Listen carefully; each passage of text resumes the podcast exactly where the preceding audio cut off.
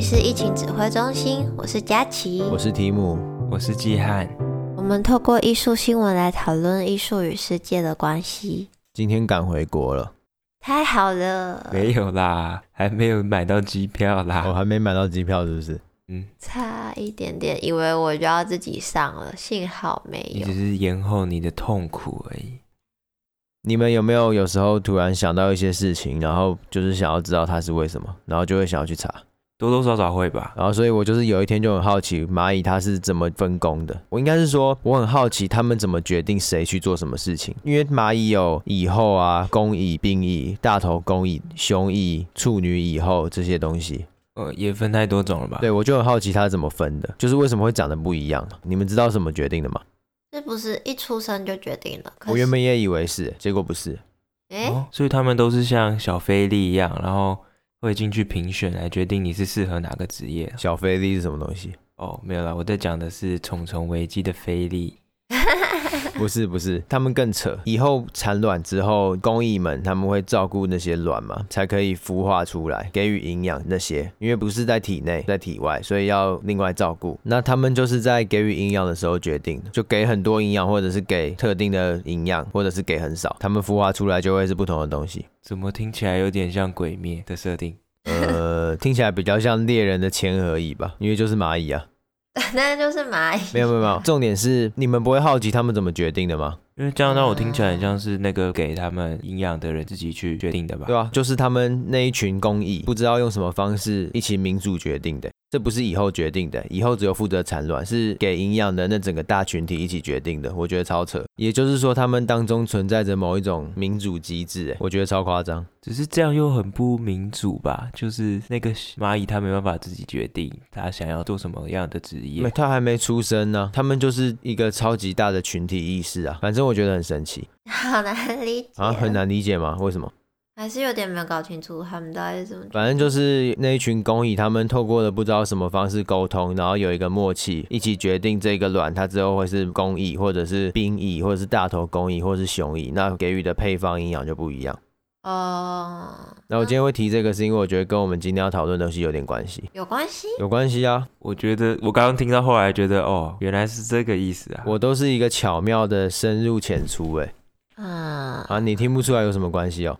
嗯，听不懂，就是那个神奇的民主制度啊，对啊，就是有一个神奇不知道怎么产生出来的最后的共识啊。你就想象那群那群人的共识，就产出了你哈利波特里面的分类帽，但你也不知道为什么分类帽会这样讲。那他会说，那分类帽就是由我们这一群多少个人共同的民主来决定出来的。哦，没关系，我们先现在听众还不知道我们到底要讲什么，我们就先进到新闻。英国举办的老牌电玩奖金摇杆奖。经过一个月的投票之后，由《最后生还者》二部曲抱回了六项大奖，包括年度最佳游戏，成为本届的最大赢家。大家有听过金摇杆奖吗？仔仔、啊、听过啊，我是这次才听过的。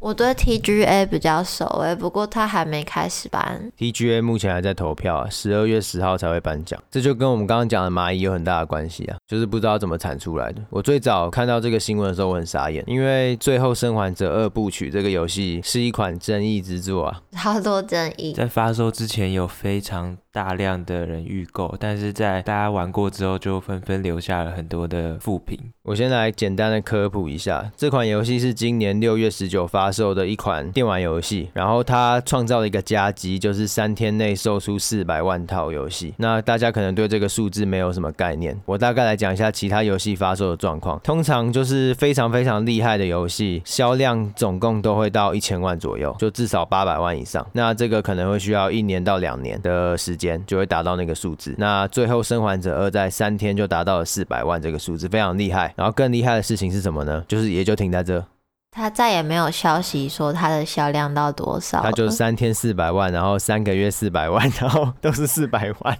呃，就是那种首周票房冠军，然后就没有再说后面什么突破多少种票房。对，所以就发现这一定有出一点问题，因为销量就是一个游戏最直接的成绩单嘛。因为游戏也是会有口碑的啊，或是一些直播的人，他们在直播他们玩游戏之后，大家看到可能就会有兴趣而去玩。对，所以这个销量就可以反映出《最后生还者二部曲》这个游戏看来是出了一些问题哦。因为这个游戏它一代的评评价非常好，所以大家给二代的期望就蛮大的。那在游戏正式上市之前呢，就有一些跟剧情有关的流出片段，所以那个时候就已经些微的引起一些人的讨论，就大家已经有闻到一点好像有点不太对劲的味道，可是又不太相信，知道吗？就是因为有些是那种流出啊，就大家半信半疑。我觉得更有可能是不愿意相信啊，就不愿意面对，觉得啊应该是假的啊，不可能会这样了。觉得是人家乱剪接的，就是把后面的事讲在前面啊，就是交叉剪接让大家误会啊。这都这都已经过那么久，我们就讲白话一点。好，我们接下来剧透。严重剧透警告！如果你想要玩的话，又不想被我们爆雷的话，你要先离开这。可是我要剧透那个复仇者联盟哎、欸，哎、欸，因为我要举例哎，那个已经过了爆雷的那个期限了。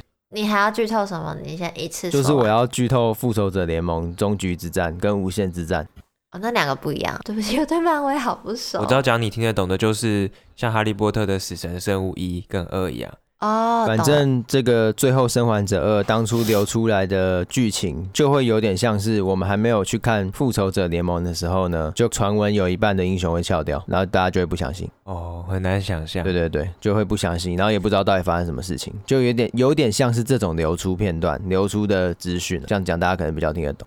最后生还者二，胎的问题就是除了他现事前有一些流出的画面让大家很担心以外，他官方的预告片还有预告诈欺的问题。就是呢，以大家比较好懂的例子来说好了，大家都知道狮子王的辛巴和鹏鹏跟丁满是他的好朋友，然后在第一集也很活跃。等一下，等一下，那你们知道辛巴的姓氏是什么吗？姓辛啊？不是啊？啊？他不是？他姓王啊？为什么？狮子王辛巴。哦，烂死了！你不要打断我。哦、就是想起来了。哎呦。哦，你继续，对不起。就是第一集，辛巴跟鹏鹏、丁满他们很要好，一直出生入死的冒险。然后到第二集，你自然就很期待鹏鹏跟丁满再出现。然后第二集的预告片就出现了，辛巴在遇到危险、差点死掉的时候，鹏鹏、丁满就出来救他，说：“我们怎么会让你一个人呢？”那当你开始真正进电影院看第二集的时候，发现鹏鹏跟丁满在开头就死掉了，大概就是这样。就是这样。哦，这个这个死掉是一个重点，所以他他根本没有出现在那个地方。讲那句话的不是他啦，就可能讲那句话的后来是其实是另外一只什么奇怪的动物啦，新角色啦。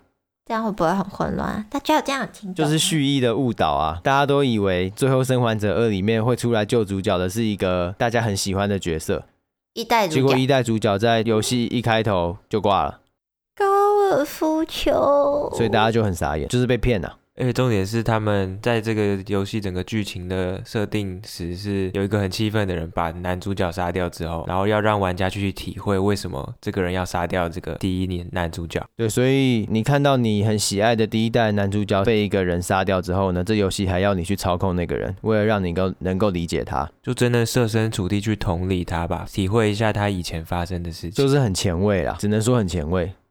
觉得他的叙事很有问题，所以很多人都不能接受。然后另外一个《最后生还者二》的一些争议就是媒体的评价。他在推出之前，媒体评价满分十分，你们猜他拿到几分？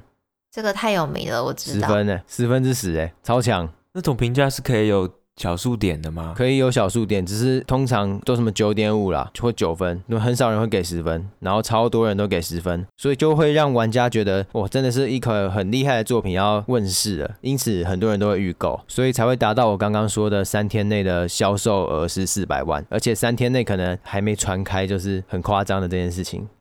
只有一点点传开，还没有完全传开，所以这个作品目前听下来，大家应该能够理解，它是一个评价上面有一些疑虑的作品。可是它在今年的英国金摇杆奖里面得到了非常多大奖，甚至还拿到了最佳年度游戏，等于是最大的奖项。然后那时候我看到这个新闻，我就傻眼，我想说那些评审在想什么？就是为什么评审口味跟大家差异那么大？结果我做了资料之后，才发现一个很夸张的事实，就是这个奖，这个奖是观众投票，百分之百由观众投票的一个奖项。我整个很混乱，到底发生什么事情？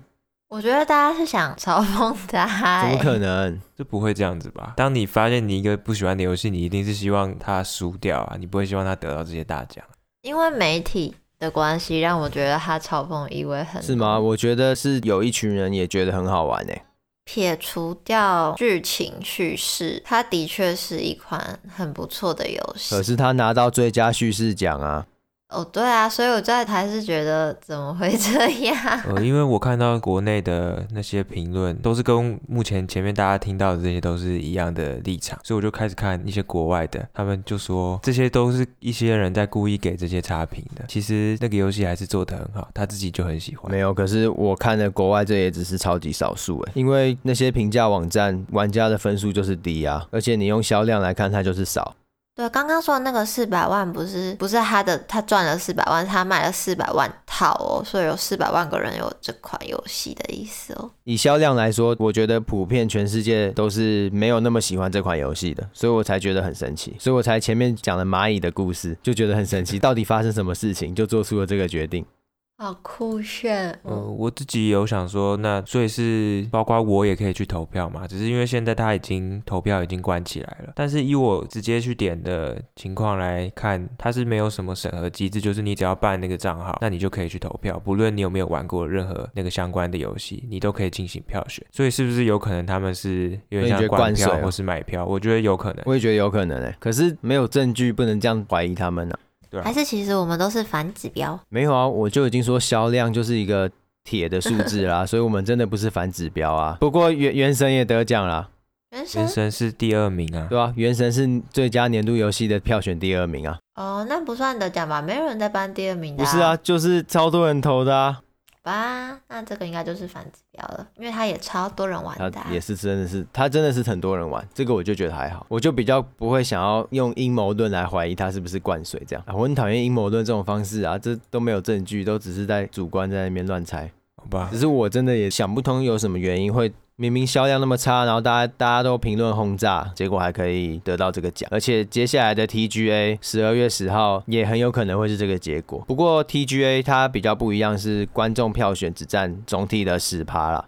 TGA 就是大家熟知的游戏大奖，就是通常我们在讲 GOTGOTY 的这个年度最佳游戏，都是指 TGA 颁出来的年度最佳游戏。它十二月十号才会正式发表那个得奖名单，目前入围的出来了。啊，观众票选只有十趴，剩下九十趴是评审团，是不是更可以直接加冕为王？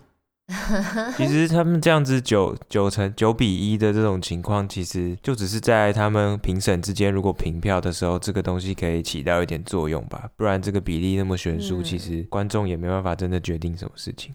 不 然 我们来看一下，我们怀疑有问题的金摇杆奖，其他的得奖的游戏吧。像我看一下哦。最佳家庭游戏有那个《糖豆人》，然后最佳游戏社群是《麦块我的世界》，它的年度最佳 PC 是《死亡搁浅》哦，因为《死亡搁浅》今年上 PC，所以它会放在今年的 PC 游戏。那个金摇杆奖很特别的是，它会帮每个平台都都选一个，像年度最佳 PC、年度最佳 PlayStation、年度最佳 Xbox 跟年度最佳任天堂，它都是分开的。其他的我觉得看一看还好啊，像他的突破奖是给 Among Us。应该说其他奖项，我觉得我我也真的没有觉得最后生还者二一定不能拿奖啊，每个人本来就都可以得奖啊。我只是觉得很神奇，就是有一种感觉很矛盾的感觉。不过我觉得比较有点搞笑，就是大家都很多人评论这件事情都觉得什么评审啊，什么圈内人互舔啊什么的，就跟我刚开始没有查资料一样，不知道是大家一起投出来的。最佳剧本真的搞笑，它不是最佳剧本啊，它是最佳叙事。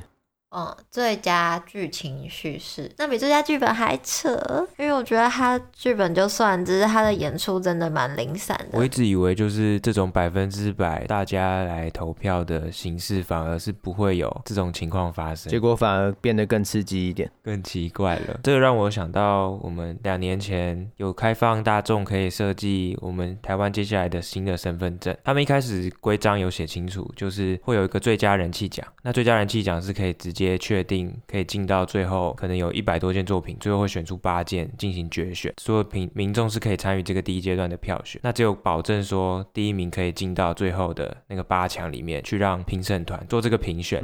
但是那时候最后被获选的那一个作品是在人气奖的时候只有拿到四十六票，但是大家呼声最高的那一件作品是有总共有十万票，嗯、所以大家就开始开始吵说，哎，那这个是不是黑箱？这是不是没有民主？大家明明那么多人要这个，评审却选了那个最少的。你就是要不要相信这个社会，跟相信评审是不是专业的吧？只能这样子说服自己。因为在他们在规章上面就有写很清楚了，并不是由那个票数去决定整体，因为毕竟是身份证要用的，所以很多文字在排版上，甚至是设计上有些美美嘎嘎是比较专业人士可以去评的，并不是说大众喜欢的胃口为主要。他只有承诺票选第一名可以进到八强嘛？嗯，对，跟第一名有他自己的奖金，他并没有说一定会进到最后的定稿的那个。对啊，我常常看到这种事情，下面都会有留言的，就是说，哦，这是艺术啦，你们不懂。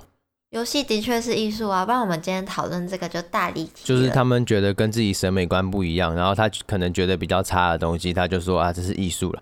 我们看就有点像那种贵圈争乱一样，就是你看不惯那个领域的人，然后你就会讲贵圈争乱，就毫无脉络跟原因的一种扣帽子。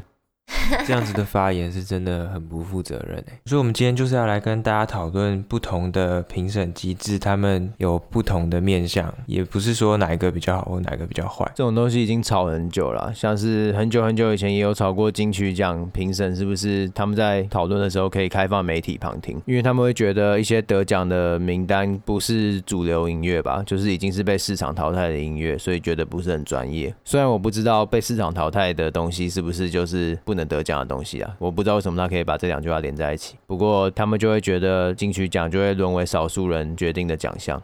金曲奖的确是有蛮多讨论的，而且光是在评审的时候选评审这件事，大家也吵很久。像三不五时会不会拿出来编的北美奖啊，什么都是北艺奖之类的。应该说，这个就是评审越少，就会越有有点像黑箱的感觉吧，大家就越可以去扣那个阴谋论的帽子。可是我觉得也不是评审数量的问题，哎，我觉得是过程，我觉得是程序正义的问题，还有够不够公开透明。因为你评审超多，就是刚刚举例《最后生还者二》啊，大家都可以投票，混乱。但是这个《最后生还者》这个状况是大家都是民众啊，假如那些就有很大量的评审的话，就不会因为少数评审的口味去控制这整个得奖的结果。我觉得民众需要知道的是为什么他会颁给他，而不是担心被少数人控制。就是如果他给的理由很充分，大家也都信服的话，那其实评审制度没啥问题。但我觉得这些奖项在评审过程之前，我觉得希望有办法做到的一个门槛是要给出评论的这些人，他们必须是有看完那些作品，或是体验完那些作品。好比说金曲奖嘛，那他这些歌他都要听过，他才能比较说哪一个比较好。你说民众吗？还是评审？我觉得以评审来说，评审一定听过啊。但是我有看到，就是因为金曲奖的另外一个问题是，大家都可以去报。可能我今天唱了一首抒情歌，但我其实所有的奖项我都可以尽量去报。所以今年的金曲奖总共有两百多家单位去报名，总共有一千三百多张专辑跟 EP，那总共的作品数量就是一万九千件。嗯、那在这么多件的情况下，他们不可能全部都听完，因为一一万首歌的话，可能全部听完就要十五天，不眠不休的话，对吧、啊？所以其实也是很难吧。就是我原本可能想说。啊，游戏不可能大家都玩完全部全破，那歌感觉很容易可以，只是我发现他们这个数量压制也是蛮困难的。可是我觉得这好像没办法解决，就是东西都那么多，要求大家都一定要听完，还是增加门槛。可是增加门槛好像又变得不是很普遍性。这样变得很小圈圈，所以我觉得刚刚季汉提出来的全部都要听过，我觉得这真的有困难呢。只是那我只能这样讲，就是假如真的要比较一个东西的好坏，如果你没有两个都用过，那你的给出的比较是能够很客观的吗？还是他可以用一些间接的数据去比较，直接先做筛选？你说类似评分嘛？可是这样子，就像你说的啊，作品本来就是要亲自体验才可以去做评论。他如果单纯是先看他的知名度或销量，本来就有可能会把一些很厉害的埋没掉。对啊，它变得市场导向，那个它的那个市场的比重太高了。重点是他们也没有市场导向哦，得奖的也不是市场导向的，所以也没有，也不是那个原因。的确。要全部都看过是有困难，可是我认识一个就是有在当评审的人，金马奖的啦。哦，他说他就真的要全都看完，不过可能电影电影的数量相对比较少一点啦。这其实有的规定蛮细的，可能你要什么什么样的格式，你才能去报那个。因为我刚刚提到金曲奖那个，它是初审才会有这么多，那到了复审之后，就会是比较像这些电影，就是入围的是十首以内，那他们是一定会听完。但是这个刚刚讲的是初审的状况哦，所以我的朋友可能是后面的，那初审不是超累吗？超累的，对吧、啊？所以其实初审的时候这样子，加上他们并没有很明确的分类，所以可能有些奖、有些歌在那个类别的时候会被埋没掉。搞不好有人教那个什么福利熊熊福利，你听到会生气吧？像那种美术比赛的话，他们也是一次好几千张的画，要过好几次阶段的评审。他们那种都怎么评的啊？你说的是比较大的奖项吗？嗯，比较大的奖项通常都要被提名，所以不会有你那个问题。哦，那那个是那种很多人投稿的那种。你说比较像净图吗？嗯，那那种就是你只能相信他全部都看过了。如果他是净图那种、哦、那种形式的话，如果结构上面真的没办法改变，我觉得就是在说服上面要去做强化，就如何让大众理解，给出个理由吗？对，我我我来举一些例子，像是诺贝尔文学奖，每年都会有得主嘛。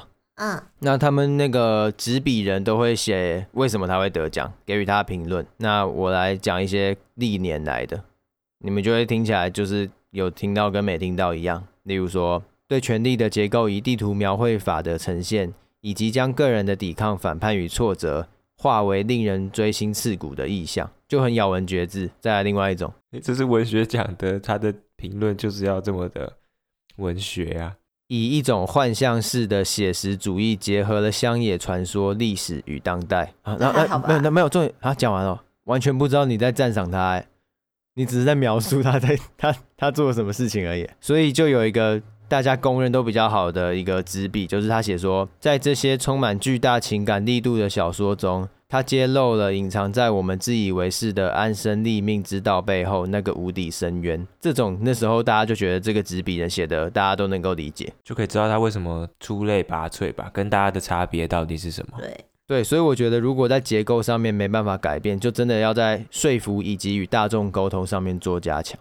找一个好的执笔人，因为这种诺贝尔文学奖一样也是有由一个委员会组成的嘛。如何与大众沟通，让这个奖有公信力，是一个奖项最重要的事情吧。嗯，搞不好有那种真的是黑箱，然后他就真的跟大众说他黑箱的，有没有这种？应该没有吧，太过分了啦。那跟这种奖项有关，蛮有意思的是透纳奖，就是 Turner Prize，艺术界很大的一个奖。哦，那这个奖今年是直接取消，因为疫情的关系。可是他不是直接就取消而已哦，他改成选择授予十位奖项，就是由主办单位选出的艺术家，就是每人给一万英镑这样，就是他们转变了那个得奖的方式，在今年。不过我觉得回过头来，这些奖项大家有时候也不要太气了，你觉得好就是好啊，我觉得。应该说你觉得好就是去支持他，然后去购买他相关的东西，或是假如是歌，你就可以每天都点进去听。那对他们还是会有帮助。就本来每个人都可以喜欢或不喜欢任何一种作品，这不会构成问题啊。只是不要因为这样就一起不喜欢那个喜欢你不喜欢作品的那个人，有点绕口。就你你不要因为他喜欢你不喜欢的作品，你就不喜欢他了。但是大家还是可以这样子公开的讨论这件事情，因为在讨论的时候，你可能会有不一样的获得，甚至是不一样的立场，也才不会一直在自己的同文层里面吧。最近是不是有一个什么微喷的展啊？为什么最近感觉在炒微喷这件事情？一些插画家他们的作品是用印表机输出出来的哦，数位印刷那种。对对对，有些人就觉得那个不是艺术作品，就觉得插画家不是艺术家了。跟你说，什么都是艺术家，请不要局限了自己。然后我看到一个很扯的留言，哎，他说记得有听过一个说法，既然被称为艺术家，有这个“家”字。那就是可以独当一面，靠本行吃饭，养一个家的那种，所以可以养活自己，就可以自称为艺术家。Oh my god！在讲什么？听起来蛮合理耶，怎么办啊？等等等等等，重点是他那个什么什么家没问题吧？重点是只要可以养活自己就可以算艺术家，好像哪里怪怪的吧？我觉得是对这个“家”这个字的诠释，真的是我看过最有意思的。对，但是他冠上了艺术，就变得怪怪的了耶。梦想家，靠梦想可以吃饭。梦想家这样就不就完全就行不通了吗？梦想家又不一定可以养活自己。梦想家的本行是什么？就看他的看他的梦想是什么嘛。哦，他就会在那个梦想的路上前进，他就养活自己，就可以成为梦想家。那大部分的梦想家在前进的路上都还不能 养活自己，那他就不能被称为梦想家啦，太狭隘了。就像我们今天几乎整集都在讨论电玩游戏，对，电玩游戏在国内就没有太常讨论它是艺术，很少人会把它挂钩在一起啊。但其实它包含了非常多层面的东西在里面。它应该可以比说得上是比电影再多包含一层吧。它多了一个，它多了一个互动，对，所以它就是多了互动的电影就会变游戏。大家只要同意电影是艺术的人，他们如果反对电玩也是一个艺术的话，就有点奇怪嘛。电玩艺术家，只是你们觉得为什么国内比较没有把电玩游戏放在艺术的语境里面讨论呢？其实国外也没有到非常多啦，只是大家还是普遍认为一直玩电脑游戏的是不务正业的行为吧。但是的确，现在的家长也都开始有比较普遍在玩游戏了吧？就是至少到手游上，他们也都是有在玩的，只是大家没有意识到是艺术这件事情。对，这个是电玩有变普及，可是好像跟艺术还是没有在里面讨论。可能还是觉得那种游戏很多都打打杀杀，你不会去细究它的音乐啊，它的美术风格啊。这种比较也不能说内行，就是比较会关注的人才会注意的东西。就算漫画已经发行这么久了，动画也是，还是很多人会觉得那是小朋友的娱乐吧。就是他明明那种分镜啊、剧情啊、人设、美术那些能讨论的东西都非常的多，可是大家的印象还是会把它归类为小孩子的东西，然后就觉得什么宅宅的啊什么的，就一堆那种怪怪标签。电玩为什么可以算艺术？不是不是，是电玩为什么不能算艺术吧？不是电玩为什么可以算艺术吧？哦哦哦，对不起，你知道我没有那个意思的。啊，这一集我们聊的比较范围比较广一点了，稍微比较发散一点，比较轻松了。那我们终于突破一百赞了，谢谢大家。我们 FB 粉砖叫做疫情指挥中心，谢谢季汉的朋友 愿意按赞。其实这个数字对我们来说没有那么重要啦，就不是那么积极的一件事情啊，就只是分享一下而已。嗯，主要还是希望更多人可以听到我们的节目，而不只是按赞。我主要还是希望这个圈子可以发生一些比较有意思的新闻，要不然真的快死掉了。我们可能会转转成为电玩频道哦。不会啦，我还是佳琪的意思是你要自己出来开一个电玩的频道。我没有，我没有，我很我玩游戏没有你多，我做不到。我没关系啊，还是你真的就是在暗示我们那个？我没有。他昨天有传那个订机票的网站给我，他还跟我分享。他还传 Airbnb 哎，我想说我是要出去出去读书，我怎么可能住 Airbnb 啊？那这期就这样。好了，那就这样。大家拜拜。嗯嗯，拜拜。下周见，拜拜。